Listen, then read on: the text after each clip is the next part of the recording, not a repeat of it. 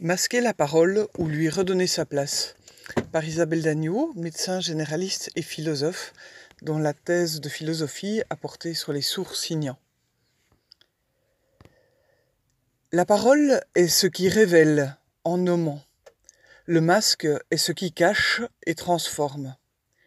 Il est utilisé pour mettre à l'abri, protéger celui qui le porte ou les autres, du masque à gaz au masque chirurgical ou aussi pour travestir, embellir, endosser un autre rôle, comme dans les mises en scène des théâtres ou des carnavals.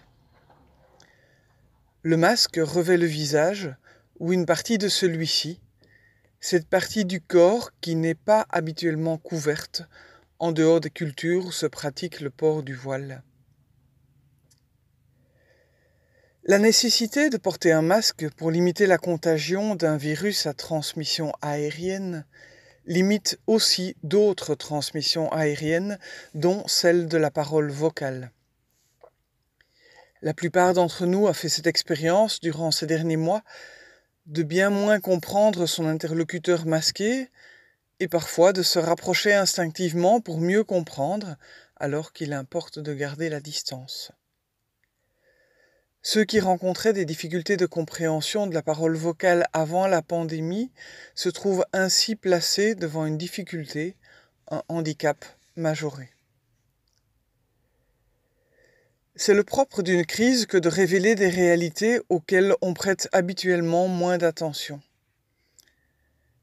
Les personnes sourdes et malentendantes sont touchées particulièrement par cette dimension de la communication en contexte masqué, et elles peuvent nous aider à comprendre certains enjeux de la situation pour elles et plus largement pour tous.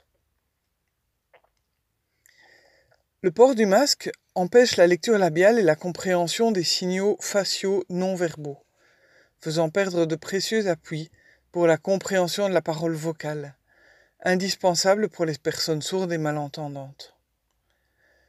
À ces difficultés engendrées par le port du masque d'autrui, il faut ajouter pour mention la difficulté de ne pas mêler les appareils auditifs aux élastiques d'un masque que l'on porte soi-même, surtout lorsqu'il s'agit de l'enlever. Prenons le temps de mieux comprendre quelques enjeux de la situation, les difficultés et les ressources utilisables pour les sourds et malentendants et pour nous-mêmes. Le handicap ou des avantages sociaux, c'est une autre dénomination du handicap. Le handicap provient d'une interaction entre une situation personnelle particulière et un environnement donné. Cet environnement peut être facilitateur ou majorer les obstacles à la participation sociale, engendrés par des particularités physiques ou psychiques de certaines personnes.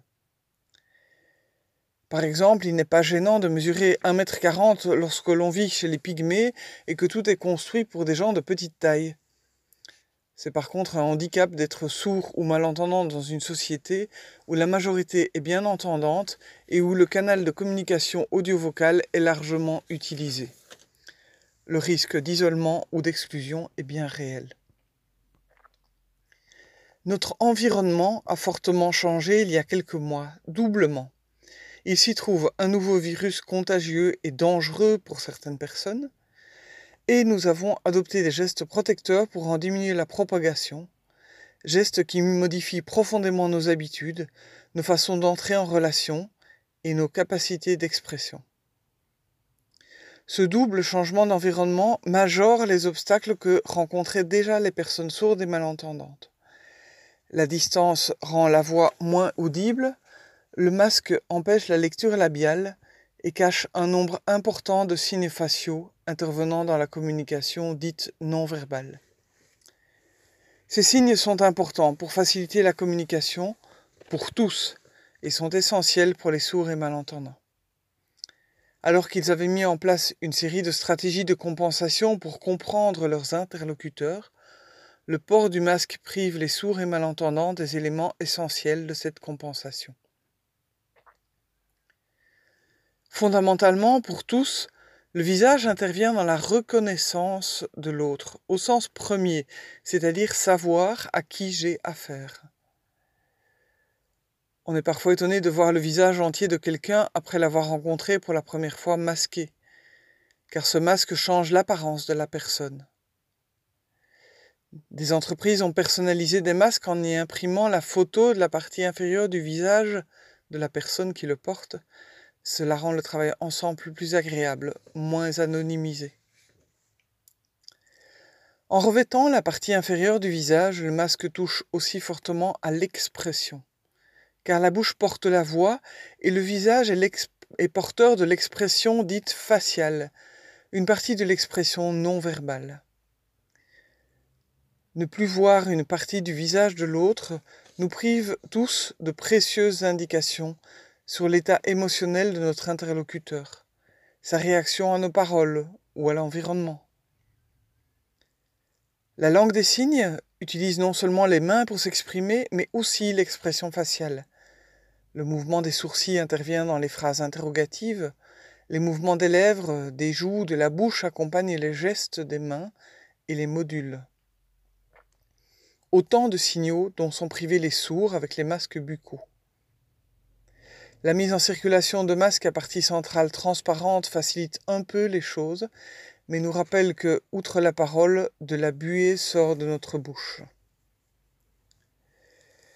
Les difficultés de communication risquent d'avoir pour conséquence de limiter les échanges aux dimensions pragmatiques, terre à terre.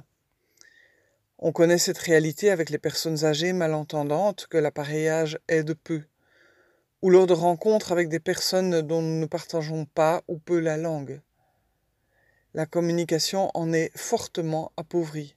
Seuls les aspects pratiques sont évoqués, soutenus par des gestes non équivoques et des désignations. Mais il est quasiment impossible d'évoquer des choses abstraites, les sentiments, la façon de vivre et de penser les choses. Beaucoup de personnes, habituellement sans problème de communication, éprouvent aujourd'hui des difficultés de compréhension à cause des masques. Cela peut les rendre sensibles aux difficultés rencontrées par les sourds et malentendants. Certains sourds demandent à une personne qu'ils ne comprennent pas d'ôter leur masque en expliquant leurs difficultés et en se tenant à distance. Cela a été explicitement autorisé par euh, un arrêté euh, en Belgique c'est généralement bien reçu. Les sourds et malentendants sont-ils ainsi invités à manifester davantage leurs particularités et les enjeux de leur situation? C'est une première ressource à mobiliser, faire connaître les difficultés, en appeler à la solidarité, à l'attention aux minorités ou aux personnes plus vulnérables. Rendre visible une partie de la population qui l'est peu, afin de prêter davantage attention à ses besoins spécifiques. Généralement, l'attention et les adaptations à la communication dans un groupe qui comprend des personnes sourdes et malentendantes profitent d'ailleurs à tout le monde. Par ailleurs, les langues signées offrent des ressources intéressantes, même s'il leur manque une partie de l'expression faciale. Les langues signées permettent en effet de communiquer à travers une vitre, par exemple celle d'un train, ou à distance respectable, plusieurs mètres, ou même dans le bruit. Nos salutations empêchées ou embarrassées par l'interdiction de s'embrasser ou de se donner la main pourraient adopter le signe bonjour en langue des signes, comme certaines assemblées chrétiennes ont adopté un signe de paix en langue des signes pour signifier la paix donnée et reçue tout en gardant les distances.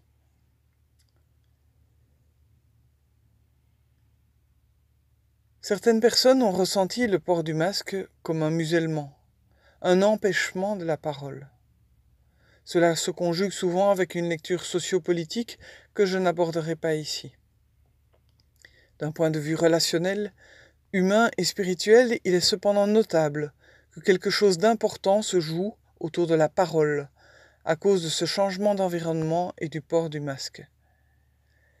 Les changements, les difficultés et les ressources à mobiliser nous invitent à questionner notre rapport à la parole, elle est plus qu'un moyen de communication.